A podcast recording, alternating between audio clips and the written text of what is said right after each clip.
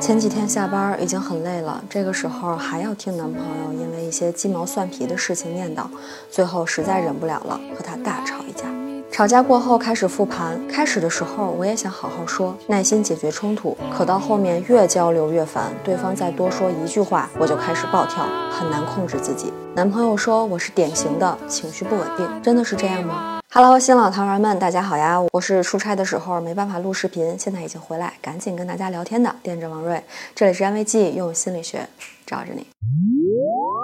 情绪稳定确实是一个迷思。我们希望自己在刺激面前能够临危不惧，但很有可能因此压抑了自己的情绪，从而模糊了和别人相处的边界和底线。那所以呢，今天我想跟大家聊一聊这个经久不衰的话题——情绪稳定，聊一聊它在关系里、生活里、网络里是否被过度强调了，甚至对我们造成了束缚。视频一开头是一位糖丸的私信，他提到的情况很可能就属于情绪带宽不足。试想一下，当我们的内心被烦躁填满，这个时候再有一句多余的话，都可能成为发脾气的最后一根稻草。在《稀缺》这本书中呢，提到过心智带宽这个概念。我们的心智容量是有限的。比如说，如果一个人总是承受着缺钱的压力，就会影响他在行为上的表现，也没有空间来做长远的思考和规划。情绪带宽同样也是有限的。如果我们总是被各种琐碎、烦躁填满，那能量就都用在了控制这些情绪上，那自然也就没有更多的能量来做更重要的、更符合你自己价值的事情了。在日常生活中呢，情绪带宽、容量不足的时候，我们的身心会自动调配大量的能量用在疏通和管理情绪上，注意力呢会自然的被情绪吸走。此时要求情绪稳定，简直就是雪上加霜。我们都知道，情绪的稳定能够影响我们的幸福感和生活质量，但也需要明白，这样的稳定是有上限的。那上限的确定呢，其实也很简单，你可以用两周的时间来记录一下你每天的情绪变化，你会发现它在一个相对确定的范围内进行波动。当你临近这个情绪承受的边缘的时候，你就能够感觉到，再多一根稻草就会坍塌。如果我们对自己有这样的足够的了解，就可以在坍塌之前及时的察觉到情绪即将失控，然后。开始额外的注意照顾自己，主动的去释放情绪。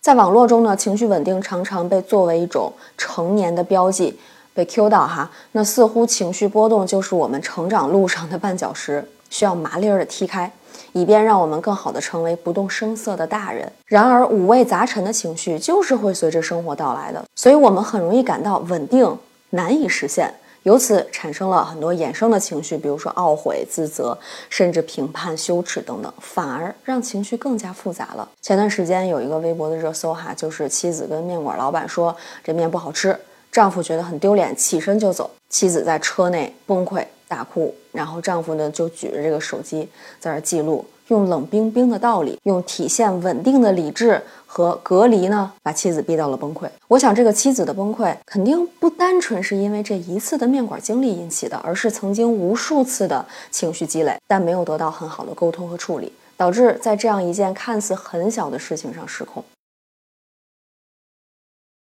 情绪来的时候呢，我们往往如临大敌，好像随时要进入战斗状态，但情绪其实是一种。自我沟通的语言，我们可以把它看作一个自我的显示器。不同的情绪其实是在告诉我们当下的身心状态。我们可以像小时候看动画片一样，好奇地盯着屏幕上移动变化的角色，试图去理解每个角色到底在干嘛，不同的角色之间又是什么关系。这样的方式呢，可以让我们足够坦诚地和情绪面对面，但同时又不会过分的卷入，产生那些衍生的情绪。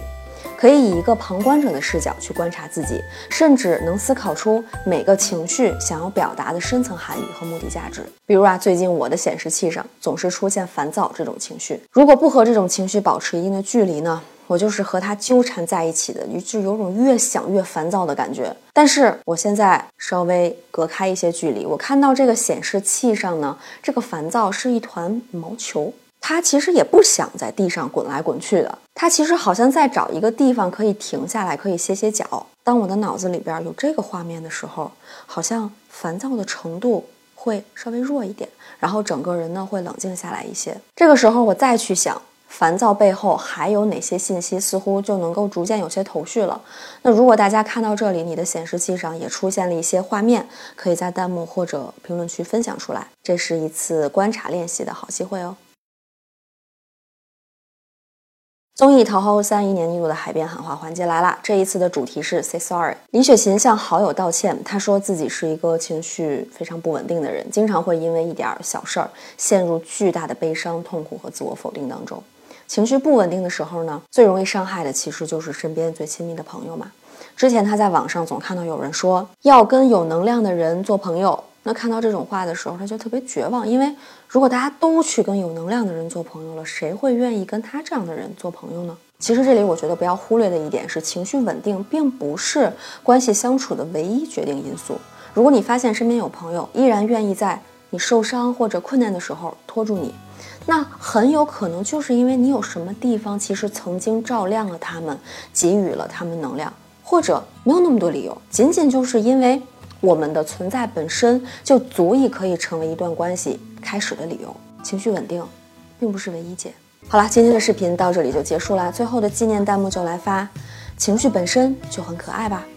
不管是怎样的情绪，它都努力的在向我们传递着一种被忽视的信息。这难道不是最可爱的一件事情吗？希望大家都能够感受到情绪辛苦的为我们的付出哈，然后和他去交流对话。我相信啊，我总是相信一场真诚的对话总是能给人带来美妙的体验的。如果今天视频对大家有些启发，别忘了一键三连哦。安慰剂的视频每周播出，我们下期见。